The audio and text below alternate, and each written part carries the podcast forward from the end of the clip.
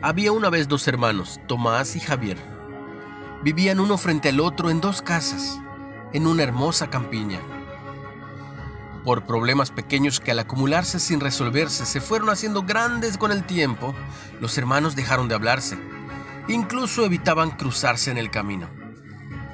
Cierto día, llegó a la casa de Tomás un carpintero y le preguntó si tenía trabajo para él. Tomás le contestó, ¿Ve usted esa madera que está cerca de aquel riachuelo? Pues la he cortado ayer. Mi hermano Javier vive enfrente y a causa de nuestra enemistad desvió el arroyo para separarnos definitivamente. Así que yo no quiero ver más su casa. Le dejo el encargo de hacerme una cerca muy alta que me evite la vista de la casa de mi hermano.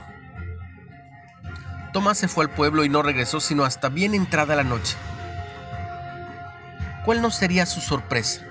Al llegar a su casa, cuando, en vez de una cerca, encontró que el carpintero había construido un hermoso puente que unía las dos partes de la campiña. Sin poder hablar, de pronto vio frente suyo a su hermano, que en ese momento estaba atravesando el puente con una gran sonrisa.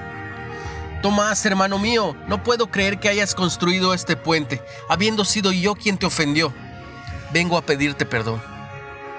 Los dos hermanos se abrazaron. Cuando Tomás se dio cuenta de que aquel carpintero se alejaba, le dijo, Buen hombre, ¿cuánto te debo? ¿Por qué no te quedas?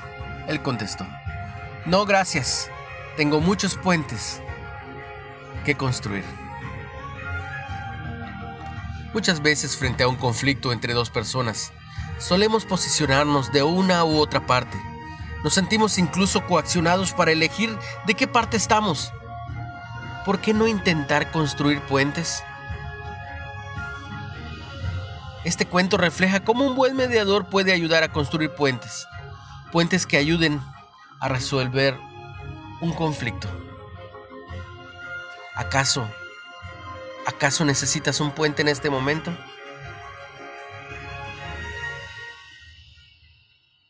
Recibe mucha bendición. En el nombre de Jesús.